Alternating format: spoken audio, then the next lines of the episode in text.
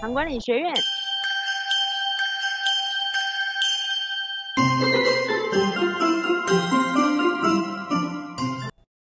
大家好，呃，我是英文建医师，呃，好久没有跟大家在线上哈，哎，这样相聚哈，呃，现在大家都宅哈，那我们推出这个宅系列，那宅系列的话，谈谈，呃，在糖尿病的治疗里面，我们呃会把它分片段啊，有有几个段落啊，那我们有一个叫七七要事啊，七件事。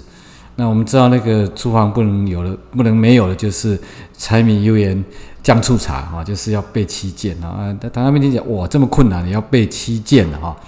那这个备七件的话，其实是把我们呃当面临一个状况的时候，我们有不同的面相啊，啊把那个面相拆成七七个段落。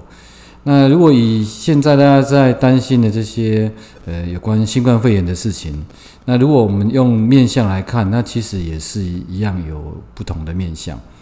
那呃我要跟大家谈的一样是可以套用。那我们今天的第一集就会把这个七个面相先列列说是哪七个面相。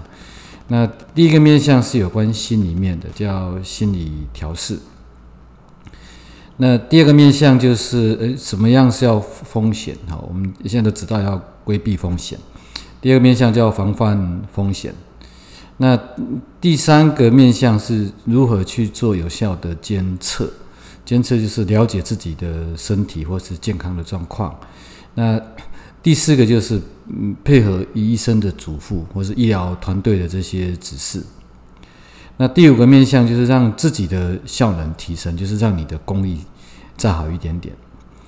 那第六个面向跟第四个面向就是分别是饮食跟运动。然后饮食运动在糖尿病的重要性，我们过去的节目谈过很多。那大大概就是分七个面向。好，那呃为什么说呃心理的会摆在前面？那比方说我们现在在防疫嘛，哈啊防疫的话，当然心要先。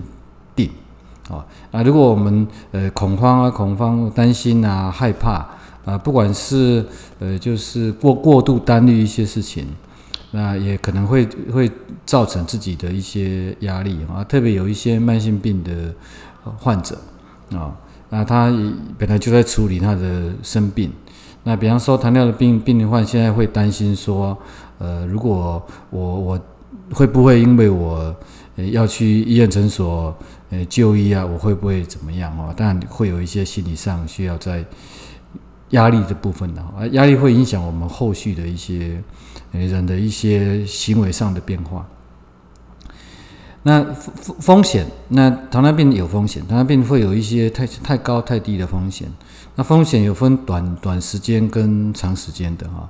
那现在我们面临的新冠肺炎有轻症啊、重症，有有各种的变化。也万一啦，万一假设我们有得病的话，呃，变化的方方方式，或者说严重度，它其实每个人可能不太一样。那我们怎么样去防范那种，就是可能因为一个健康状况没有注意到得到的风险？那监测，那现在大家就多了一些监测大家会注意到我有没有，例如现在有没有上呼吸道不舒服，那我有没有像发烧的不舒服，那甚至可能大家的家里面可能都备了一些量体温的东西啊，那这个是监测。那医嘱，那现在大家最听的就是指挥中心啊，或是说各个县市呃卫生单位下达的这些有关控管的一些命令。那这个是当时为了一个防范感染病的我们所必要的作为哈。那糖尿病好像没那么严肃嘛，好像没那么严格的规定。但是经营健康就是医生这边有医生角度出发，那医疗的团队这边也有医疗团队为了这些所谓防范，不管是短期、长期风险啊，所叮咛的一些事情，这个就是配合。那因为专业有专业的考量，那专业必须对照顾病人这边要扛起责任，所以提醒听起来是多了一些唠唠叨啦，多了一些啰嗦了哈，听起来好像我不是小朋友啊，跟我吩咐这么多，但是配合它是一个在治疗里面达到好的成效里面是一个很重要的一个环节。那效能是怎么回事呢？我呃常常有时候会跟病患开玩笑说，哦，你有糖尿病后进步很多。那这样说话说回来，好像生病才会人才会进步，而不是而不是说当我们面临任何的压力的时候，我们会做一些调整。这个时候，好像你更知道怎么样去让自己的呃生活饮食各方面的调整哈，再更到位一点。哎，无形中你自己给自己健康照顾的能力会更好。那饮食运动那个就是老生常谈哦。那我们呃会在呃后续的段落里面，我们把这七个面向切开来啊，跟大家再聊聊天。我们下回见。唐管理学院